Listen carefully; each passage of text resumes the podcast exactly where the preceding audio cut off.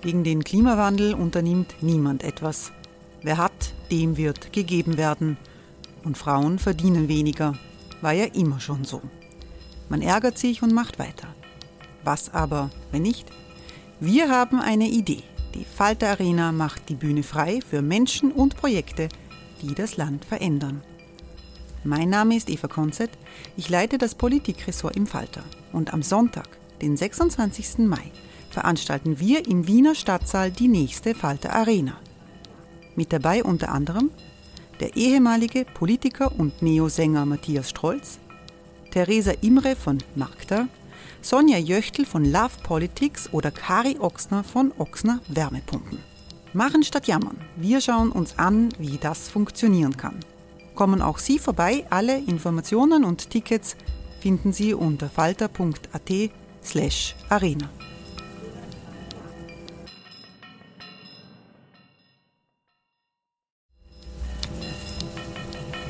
Falter-Podcasts werden durch Werbung unterstützt. Das hilft bei der Finanzierung unseres journalistischen Angebots. Many of us have those stubborn pounds that seem impossible to lose, no matter how good we eat or how hard we work out. My solution is PlushCare. PlushCare is a leading telehealth provider with doctors who are there for you day and night to partner with you in your weight loss journey. They can prescribe FDA-approved weight loss medications like Wagovi and Zepbound for those who qualify. Plus, they accept most insurance plans. To get started, visit plushcare.com slash weight loss. That's plushcare.com slash weight loss.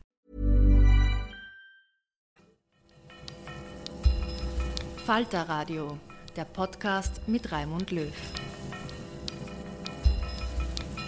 Sehr herzlich willkommen, meine Damen und Herren, im Falter Radio. Der Buwok-Prozess gegen den ehemaligen FPÖ-Finanzminister Karl-Heinz Grasser und seine Mitangeklagten geht dem Ende zu. In wenigen Wochen wird es das Urteil geben. Wenn Sie, angefangen beim sogenannten Schwiegermuttergeld des Ex-Ministers und all den anderen Finanztricks rund um die Buwok-Millionen den Überblick verloren haben, dann ist diese Folge von Schäuber fragt nach ein Muss. Der Satiriker erkundigt sich nach dem letzten Stand der Dinge bei Investigativjournalisten Ashwin Sankolkar, der mit einem Artikel vor vielen Jahren das ganze Verfahren ins Rollen gebracht hat und im Grauen Haus als Zeuge der Anklage aufgetreten ist. Der Satiriker Schäuber nimmt in dieser Folge auch die Tageszeitung Kurier in die Mangel. Doch hören Sie selbst. Herzlich willkommen, liebe Zuhörerinnen und Zuhörer, bei der 17. Folge von Schäuber fragt nach.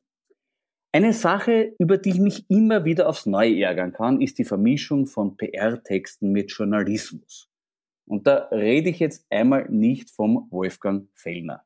Dem kann man diesen Vorwurf wirklich nicht machen, weil wo soll bei dem der Journalismus sein? Der steht nicht für die Vermischung, sondern für die Verwechslung. Nein, ich rede hier konkret über die Tageszeitung Kurier. Ich sag's ganz ehrlich, ich habe den Kurier immer sehr gerne gehabt. Großartige Journalisten haben dort gearbeitet und auch heute noch schreiben ganz ausgezeichnete Leute für ihn. Daniela Kittner, Guido Tatarotti, Florian Eigner, Dieter Schmäler, Kari Hohenlohe, Alexander Huber und einige mehr. Darüber hinaus gibt es mit Michael Pamesberger den mit Abstand besten Tageszeitungskarikaturisten des ganzen Landes.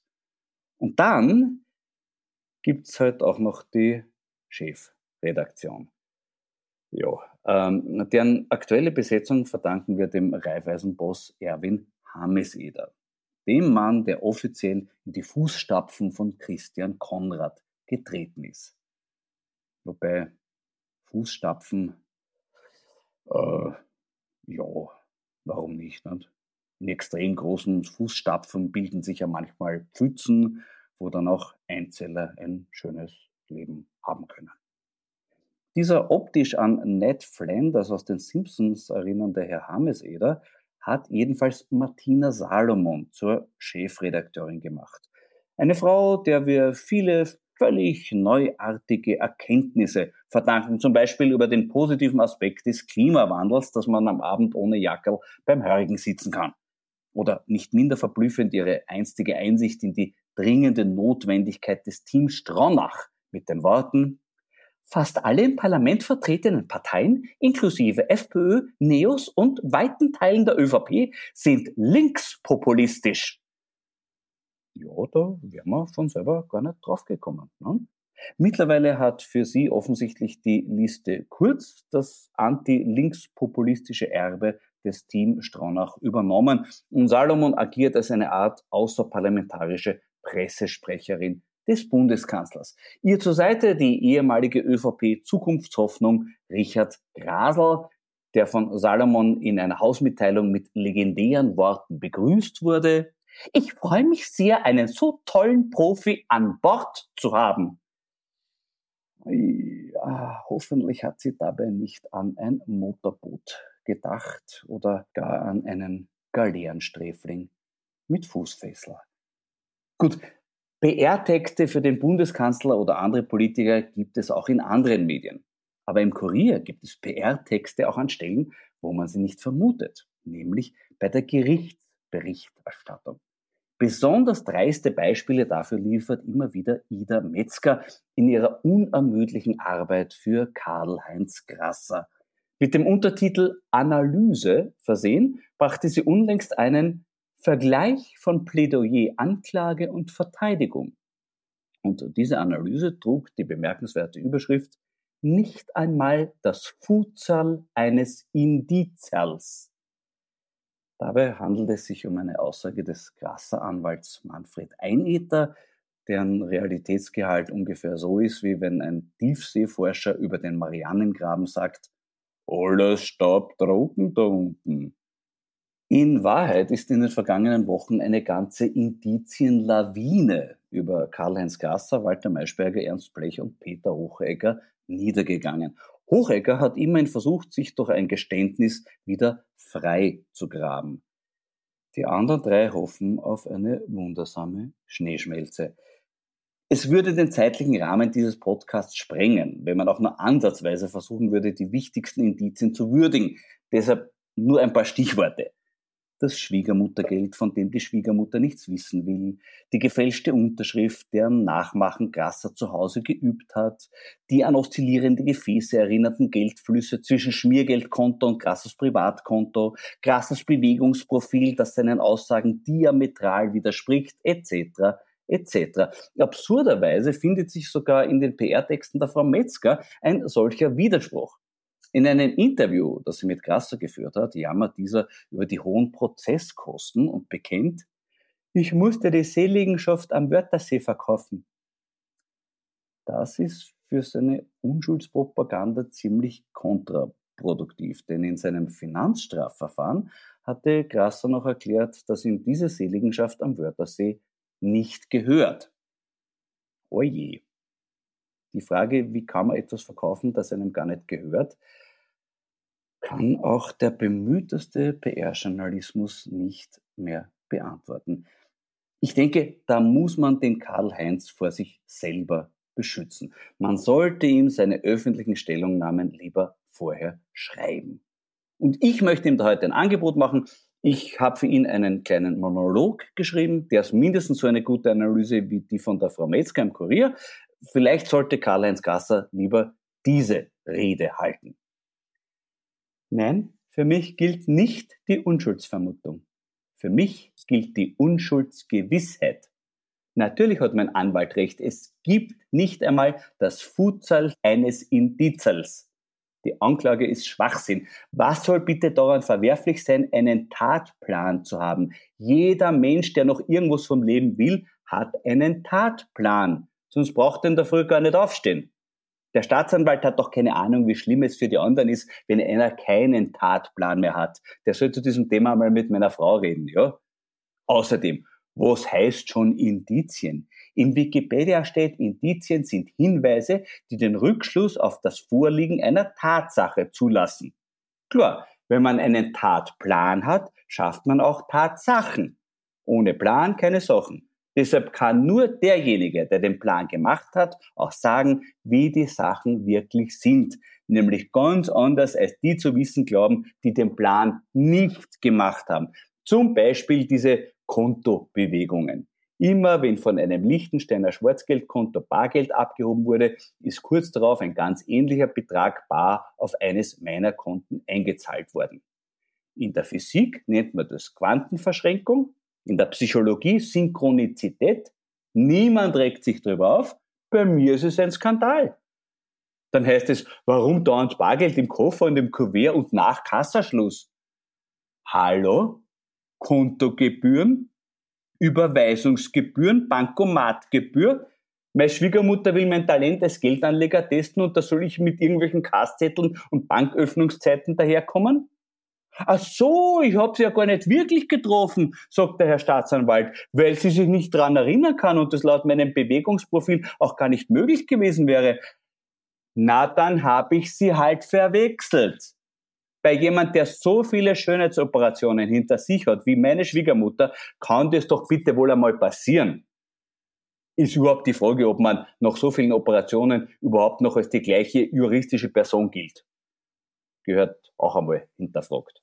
Aber mir glaubt mir nicht einmal meine eigene Unterschrift. Wenn ich mich dann deshalb zu Hause hinsetze und eine neue Unterschrift übe, wollen Sie mir auch einen Strick draus drehen und mich damit wirtschaftlich vernichten, weil Sie wissen, dass auf www.ansichtskartencenter.de für meine unterschriebene Autogrammkarte 5,99 Euro bezahlt wird. Die glauben womöglich, ich brauche die 5,99 Euro nicht, weil mir die super tolle Briefkastenfirma aus Belize mit Konto in Liechtenstein gehört hat aber die hat nicht mir, sondern meinem Vermögensverwalter gehört und war für das Vermögen von seiner Mama. Dass die Mama gar kein Vermögen hatte, ist nicht wirklich ein Argument. Nein, weil einen Briefkasten montiert man ja auch nicht ab, nur weil einmal keine Post kommt. Auf jeden Fall wollten wir den letzten Willen der alten Dame erfüllen, indem sich meine Frau um Geld von diesem Konto Ohrringe kauft. Ja, alles super sauber, aber egal, was ich sage, ich bin für diese unter dem Deckmantel der Justiz agierende abscheuliche Neidgesellschaft nicht nur zu jung, zu intelligent, zu gut ausgebildet und aus zu gutem wohlhabenden Haus und auch noch zu schön. Nein, ich bin auch zu unschuldig. Danke.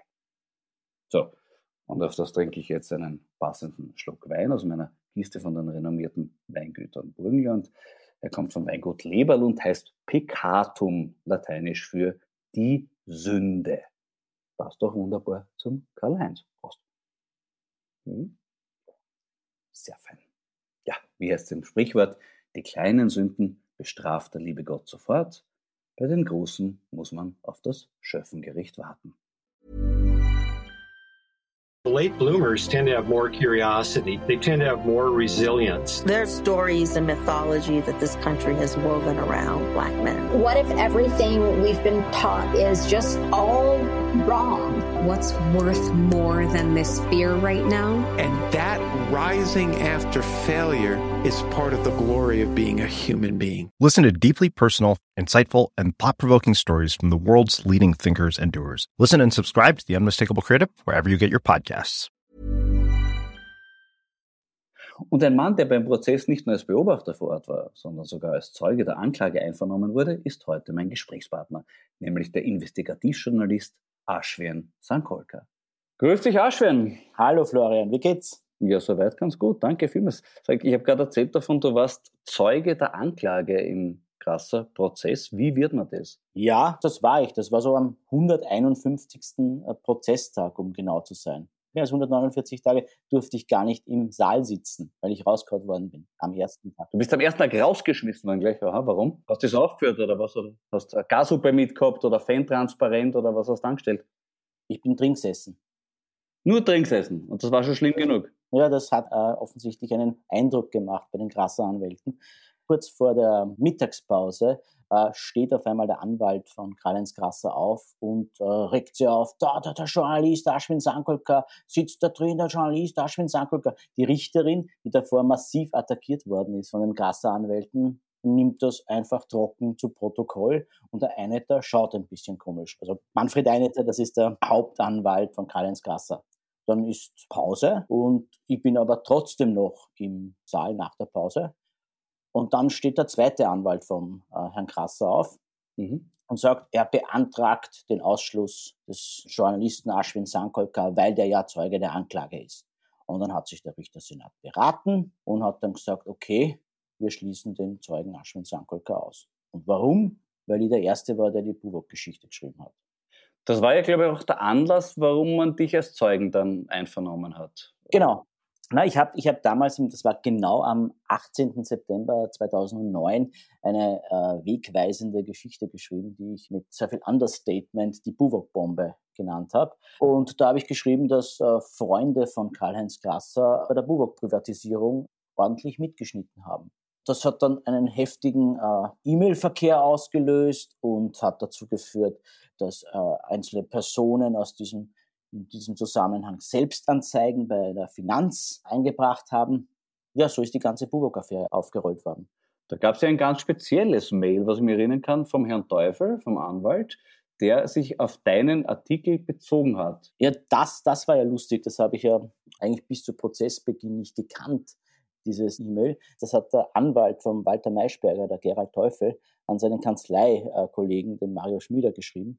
Mhm. Und äh, das war am Samstag, 19. September war das, ja, am Tag, nachdem meine Geschichte rausgekommen ist. Und äh, da, da schreibt er, habe von Donnerstag auf Freitag Nacht mit Maischberger und Grasser verbracht. Äh, Ergebnis war Selbstanzeige für Maischi. Erzähle ich dir dann später im Detail am Montag. Hintergrund ist die Top-Story im Format dieser Woche. Dazu würde ich zum Kauf der Buwok gerne auch deine strafrechtliche Meinung wissen. Les mal die Geschichte vom Sankolka. Sie stimmt. Und jetzt kommt's. Betrug, Amtsmissbrauch, Untreue, eigene Straftatbestände im Vergabeverfahren. Puh, da rollt einiges auf uns zu. Schreibt der Gerald Teufel kurz nachdem eine Geschichte draußen ist. Das ist schon sehr beachtlich. Er bestätigt die Richtigkeit deiner Geschichte, er bestätigt die Vorwürfe. Es ist quasi eine Art von Geständnis. Na, es, es ist deswegen so beachtlich, weil in meiner Geschichte eigentlich ja gar nicht das Thema vorkommt, dass der Krasser äh, das selber mitgeschnitten hat. Ja, das wäre ja, mhm. das wäre ja Amtsmissbrauch gewesen. Ja? Und, ja. Der, und, und der Teufel schreibt aber ausdrücklich, dass es um Amtsmissbrauch geht. Und eigentlich von allen beteiligten Personen, die da jetzt auf der Anklagebank gesessen sind, ist der Einzige, der möglicherweise, das wird jetzt alles das Gericht entscheiden, ja. möglicherweise Amtsmissbrauch begangen hat, Karl-Heinz Grasser. Das ist ein logischer Schluss, weil der Maischberger kann nicht gemeint gewesen sein und auch der Blech kann nicht gemeint gewesen sein und schon gar nicht der Hochegger kann gemeint gewesen sein. Genau. Es kann eigentlich nur Amtsmissbrauch, kann nur vom Grasser die Rede gewesen sein. Genau. Äh, das, das, das scheint so. Ich meine, mein, mein Problem bei der ganzen Sache ist, das alles wurde ja in den insgesamt 168 äh, Prozesstagen erörtert. Nur weil ich halt nicht dort sein durfte, weiß ich gar nicht, wie die Leute echt darauf reagiert haben. Also was da am Ende rausgekommen ist. Ich habe am Schluss die, ähm, die Schlussplädoyers angehört und ja, das ist, das ist schon sehr beeindruckend gewesen, was da äh, dann zum Schluss erzählt worden ist. Wie, wie, beurteilst du an sich die Performance von der Staatsanwälte? Na, die, haben, die haben schon eine, eine sehr feine Arbeit geleistet. Also dadurch, dass ich nicht im Prozess drin sitzen durfte, eben durch den Ausschluss, kann ich nicht sagen, wie die, wie die tagtäglich halt agiert haben. Aber das Schlussplädoyer, das war sehr, sehr beeindruckend. Also die haben sehr, sehr penibel recherchiert und haben so die Geldflüsse genau aufgezeigt und haben eigentlich das gemacht, was du so in diesen, in den US-Wirtschaftskrimis gerne hast, ne? die Follow the Money Trail, Folge der Geldspur, ja, weil bei Wirtschaftsdelikten ist ja eigentlich so, da gibt's ja nicht den unmittelbaren Beweis. Also du kannst nach Liechtenstein fahren oder nach Belize, aber du wirst dort nicht den äh, Notariatsakt finden, wo äh, Karl-Heinz Krasser, Walter Maischberger, Ernst Blech schreiben, ja, uns gehört das Buwok-Geld und du hast dann irgendwie einen, äh, eine, als Zeugen den Dalai Lama und äh, äh, Papst Benedikt, ja, damit das eh alles. Sowas wird ein Wirtschaftspolizist nie finden. Das heißt, der Geldspur folgen ja. und schauen, wo landet zum Schluss das Geld und dann Rückschlüsse ziehen. Und ob das dann alles reicht für eine Verurteilung, muss dann das Gericht entscheiden. Wenn es zu wenig ist, ist halt ein Freispruch. Ja, aber die haben schon sehr viel zusammengesammelt. Ja. weil du sagst, die Spur des Geldes folgen, äh, das war ja auch die Strategie der Staatsanwaltschaft, dass sie der Parallelspur gefolgt sind, nämlich der Spur des Grassers weil die oft ja, nebeneinander hergelaufen sind, die Geld- und die Grasser-Spur und sehr viele Berührungspunkte gibt. Und da gibt es ja die Stelle in, bei seinen Einvernahmen, wo der Grasser dem einvernehmenden Beamten sagt, das können Sie gar nicht wissen, da müssten Sie ein Bewegungsprofil von mir haben. Und daraufhin der Beamte offenbart, ja, das, genau das haben wir gemacht. Da ist ja Bewegungsprofil und daraus geht hervor, dass das nicht stimmen kann, was Sie sagen. Ja, genau. Und da, da, da, ist, da hast, du, hast das Stichwort gegeben, weil am, am Beginn dieses ersten Schlussplädoyers der Staatsanwälte, da, da war ja davor der Herr Teufel, der hat ausgesagt und er hat sich ein bisschen lustig gemacht über dieses äh, Bewegungsprofil. Er hat gesagt, das ist falsch und das stimmt nicht und der beste Beweis ist ja, einmal, wo, also, was wird gesagt, ich bin mit dem Herrn Maischberger, mit Herrn Grasser, mit dem Herrn Blech äh, zusammengesessen und wir haben konspiriert. Das ist vollkommener Blödsinn. Das Bewegungsprofil, das zeigt ja, dass der Grasser zu dem Zeitpunkt in Ägypten war. Mhm. Da habe ich mir gedacht, als ich das gehört habe, boom, das ist ja ähm, ein Ermittlungsfehler. Ja. Ein, ein, eindeutig, da kann man ja. wenig sagen. Und dann haben wir gedacht, na, puh, wusste aber nicht, ob das in den drei Jahren irgendwie näher erörtert worden ist. Mhm. Die Bombe platzt quasi am, ganz zum Schluss. Ja. Naja, und dann hat der Staatsanwalt in seinem Schlussplädoyer spontan gleich im Einstieg darauf repliziert und sagt, also so, so sinngemäß, äh, ja, ja, das, es, es mag schon sein, dass äh, da ein gewisser Grasser nach Ägypten geflogen ist, aber das war halt nicht der Karl-Heinz Grasser, sondern der Vater und der heißt halt Kalkrasser. Mhm.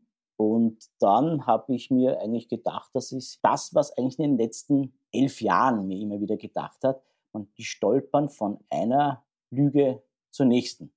Und warum sagt man nicht einfach die Wahrheit? Warum äh, macht man so viele Deckungshandlungen und warum mogelt man? Ja, das macht ja keinen Sinn. Und selbst beim Schlussplädoyer zum, am Ende wurde wieder einer beim Schummeln ertappt. Ja, die Staatsanwälte haben sie auch ganz explizit ausgedrückt. Sie haben das, die Passagierliste des Fluges nach Ägypten auf die Wand projiziert und da hat man deutlich gesehen, nein, die nächste Lüge. Es war der Vater. Und die Staatsanwälte haben doch gesagt, sehr geehrte Schöffen, wieder so eine Lüge. Nicht Karl-Heinz Gasser ist geflogen, sondern Karl sein Vater. Ist das den Anwälten dann eigentlich irgendwie peinlich oder wie reagiert ihr bei sowas? Na, na, na, sofort dürfen die gar nicht reagieren, weil das ist äh, das Schlussplädoyer. Da hat jeder, ob es jetzt der Staatsanwalt ist oder der privatbeteiligten Vertreter, der, so, der quasi zum Schaden kommen ist, oder die, die Anwälte, das ist deren Show. Die haben Zeit äh, für, im, im Fall der Staatsanwälte, für die Anklage zu plädieren oder im Fall der Verteidiger für ihre Mandanten. Also da darf man sich nicht irgendwie einmischen. Aber wenn man sich so angeschaut hat, wie dann deren Replik war, ja. Das war eigentlich auch sehr dünn. Was sagst du an sich zur Performance von den Grasser-Anwälten? Naja, sie waren schon sehr bemüht. Ja, also sie haben, sie haben sich voll reinkaut für ihren Mandanten und haben minutiös versucht, die Anklage irgendwie zu zerlegen und haben sich auf Details gestürzt. Ähm, ich habe dann irgendwie gefunden, sie haben sehr viele Dinge riesig aufgeblasen, in der Hoffnung, dass dieser aufgeblasene blasene Ballon irgendwie die Sicht verdeckt. Ja, dass man irgendwie dann nicht mehr sieht, wo eigentlich das Geld gelandet ist und dass die Erklärung dafür eigentlich nicht so nachvollziehbar ist, sagen wir es einmal so. Also ich hatte zu Beginn des Prozesses den Eindruck, äh, das Geständnis von Hochegger hat die Anwälte der anderen Angeklagten ein bisschen am falschen Fuß erwischt. Na, total, total. Also das ist ja irgendwie der Worst Case, der passieren kann ja, dass äh, du eigentlich einen hast aus dem, aus dem innersten Kreis quasi, der, der zugibt, der gesteht, dass er was Falsches getan hat. Da hat man dann auch, dann auch gemerkt, das ist auch in den Schlussplädoyers gut rübergekommen, dass die immer wieder versucht haben, auf den Hochhacker hinzubecken. Und der Anwalt vom Hochhacker hat dann auch gesagt, na ja, warum machen sie das? Ja, die machen das, weil wenn das stimmt, was sein Mandant sagt, dann sind die nicht unschuldig. So einfach ist das. Mhm. Ähm, ein Hauptvorwurf von Seiten der Angeklagten, der auch in Interviews immer wieder geäußert wurde, war die Dauer des Prozesses. Ich hatte den Eindruck, dass Sanz aber selber auch sehr wesentlich daran beteiligt. Oder wie würdest du das sehen? Warum hat der Prozess so lange gedauert? Es ist ein kompliziertes, komplexes äh, Wirtschaftsstrafverfahren. Also die Geldflüsse gehen, das ist ja all, passiert nicht alles in, in Österreich. Zuerst ist das Geld nach Zypern geflossen, dann von Zypern zu einer Briefkastenfirma in Delaware in den USA, dann auf Freikonten in Liechtenstein gelandet. Das muss man alles einmal nachvollziehen, weil die ganzen Behörden dort, die sind ja nicht, es gibt ja einen Grund, warum diese, diese Plätze, diese Orte gewählt wurden. Hm, die letzte Station war Belize dann, nicht? Mit der Mandarin, der Firma. Genau. Das genau, war dann quasi genau. der Sparschweindal von Karl-Heinz, wo dann alles gelandet ist. Ne? Ja, wobei, da muss ich jetzt wieder den Karl-Heinz Grasse in Schutz nehmen. Äh, er sagt, es ist nicht sein Sparschwein. Das war vom Herrn Wicki, von seinem Vermögensberater, der hat das für seine Mutter, für die Erbschaft seiner Mutter. Ne? Genau. Die hat da leider keine Erbschaft gekriegt. Ne? Ich erkläre diese, die Buwok-Sache auch gerne mit den Staatskünstlern. Magst du einen Vergleich hören? Bitte. Stell dir vor, es gibt seit Jahren das Gerücht, äh, dass äh, die Staatskünstler bei der Buwok-Privatisierung profitiert haben. Dann schreibt auf einmal ein Journalist, ja, deine Gruppe rund um Florian Schäuber hat äh, bei der Buwok-Privatisierung profitiert. Was passiert als nächstes? Der Balfrader macht eine Selbstanzeige. Dann kommt die Polizei drauf, dass das Geld vom Balfrader irgendwie nach Liechtenstein gekommen ist und dort auf drei Konten aufgeteilt wurde. Der Balfrader wird gefragt, na, äh, wem gehören die Konten? Der sagt, na, natürlich nur mir, niemand anderen. Ja, aber die Staatsanwälte denken sich halt, na ja, das Gerücht von den Staatskünstlern, ja, da werden dann noch dabei, der Thomas Maurer, der Florian Schäuber, naja, drei Konten, könnte doch sein. Alfrader besteht aber darauf, nein, das ist mein Geld. Schäuber, Maurer haben nichts damit zu tun. Dann gibt es eine Kontoeröffnung in Liechtenstein und dann kommt auf einmal heraus, das zweite Konto gehört Thomas Maurer. Ja, also da, hat, da ist der Ballfrader beim ersten Mal schon ertappt worden. Aber das dritte Konto, wem gehört denn das? Und da sind wir wieder bei dieser Sache. Da steht natürlich offiziell auf dem Konto Palfrader drauf. Was macht dann die Polizei? Folgt der Geldspur. Mhm. Was passiert denn mit dem Geld auf diesem dritten Konto?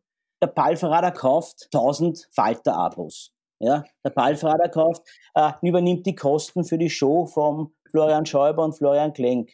Mhm. Du Florian, viel Geld bist da nötig und es fließt halt dorthin.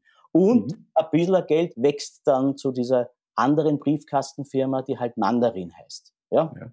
Das, ist halt, das, das hat alles nichts mit dem Schäuber zu tun. Aber schauen dann, dann schauen aber die Ermittler sich dieses Mandarin-Konto an und was finden sie dort? Na, so eine schöne Sache. Die Schwiegermutter vom Schäuber hat da Geld einzahlt. Die Frau vom Schäuber, die, die, die, die kauft sich Ohrringe. Ohrringe kaufen. Genau, mhm. genau. Aber es hat alles nichts mit dem Schäuber zu tun, weil der wird gefragt. Und jetzt wird man, wird man annehmen, naja, bevor der Schäuber da in diese arge Sache vom Palfrader reingezogen wird, werden doch Schwiegermutter und Ehefrau aussagen, dass das ihr Geld ist. Ja, und, äh, genau.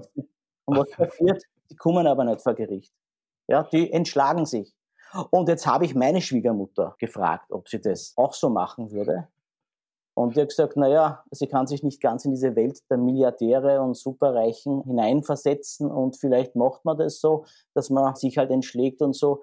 Aber spätestens nach diesen jahrelangen, äh, der Grasser sagt ja selber, mediale Vorverurteilung, ich sage halt, wir haben unseren Job gemacht, Journalismus halt, wird sie aufstehen und sagen, ja, hey, es ist mein Geld.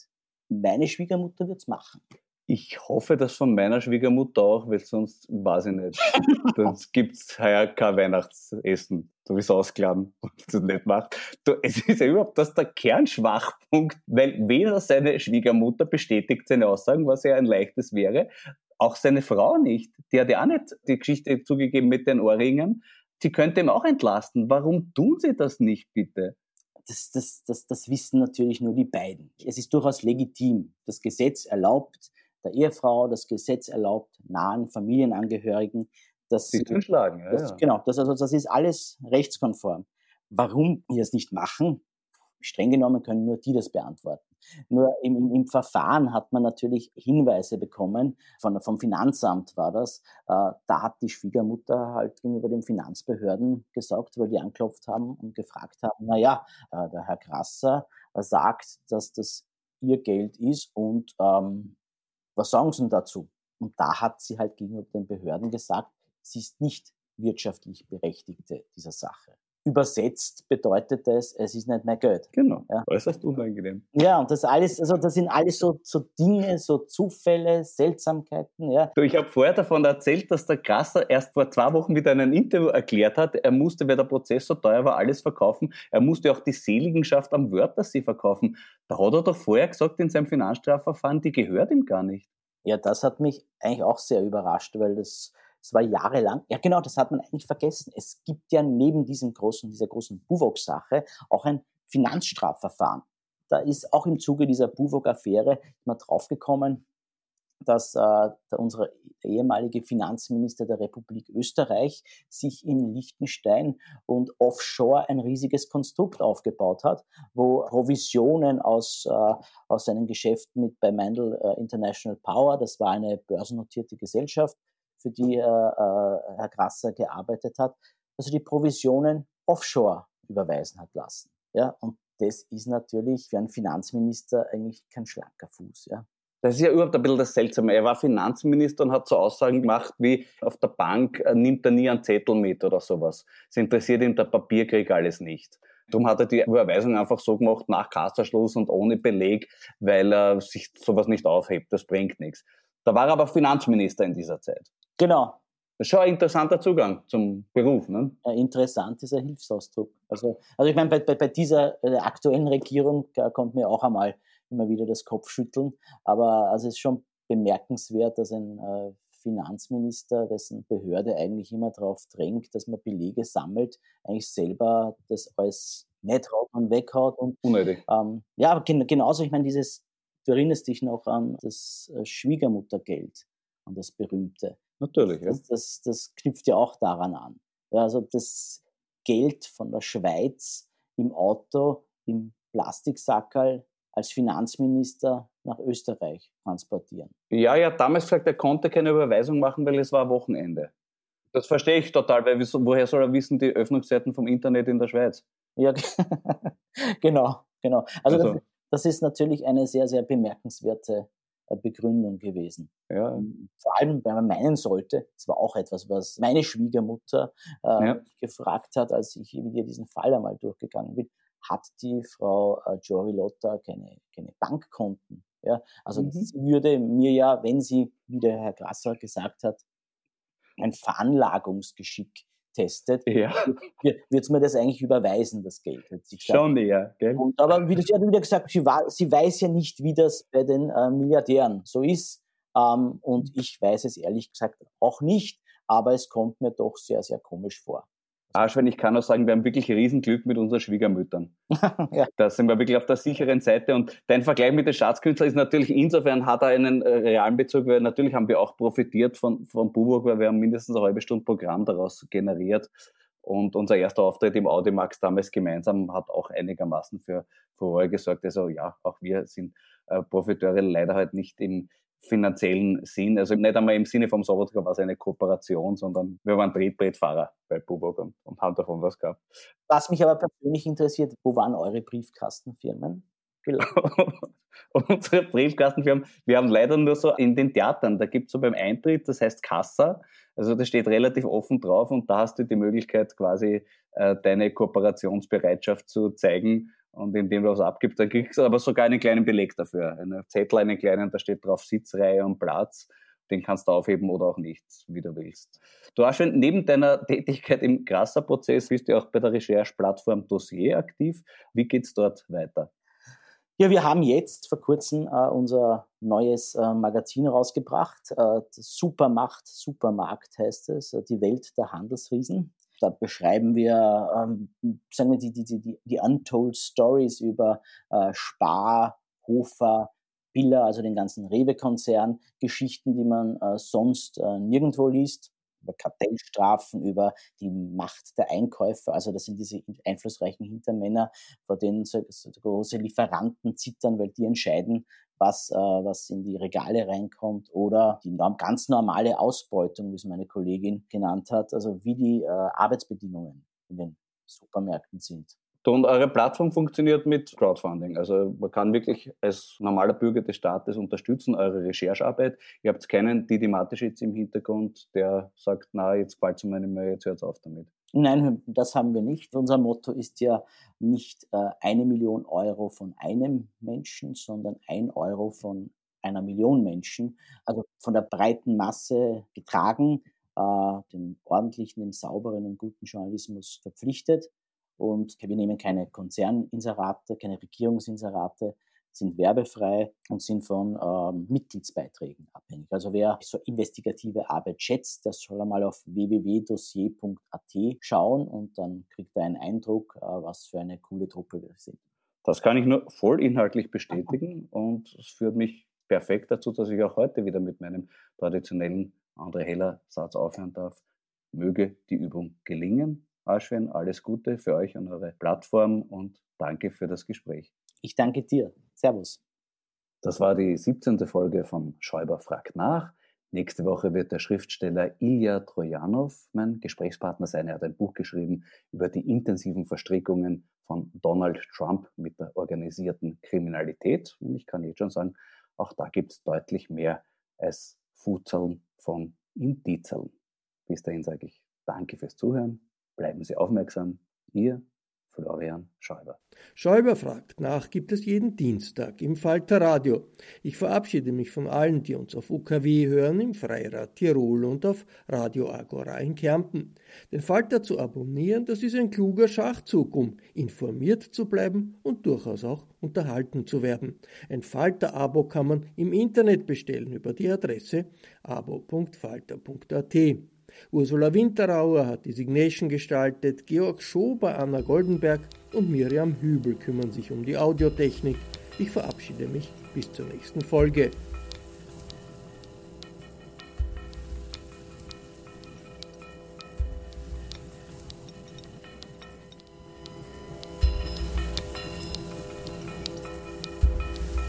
Sie hörten das Falterradio, den Podcast mit Raimund Löw.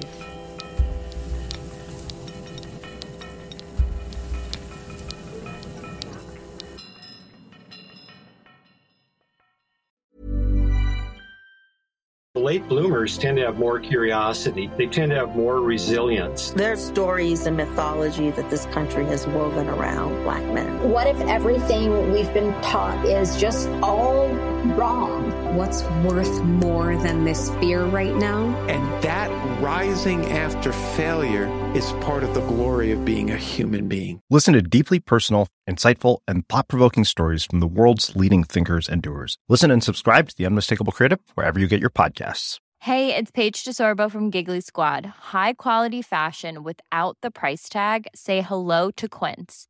I'm snagging high end essentials like cozy cashmere sweaters, sleek leather jackets, fine jewelry, and so much more. With Quince being 50 to 80% less than similar brands. And they partner with factories that prioritize safe, ethical, and responsible manufacturing. I love that. Luxury quality within reach. Go to quince.com slash style to get free shipping and 365 day returns on your next order. Quince.com slash style.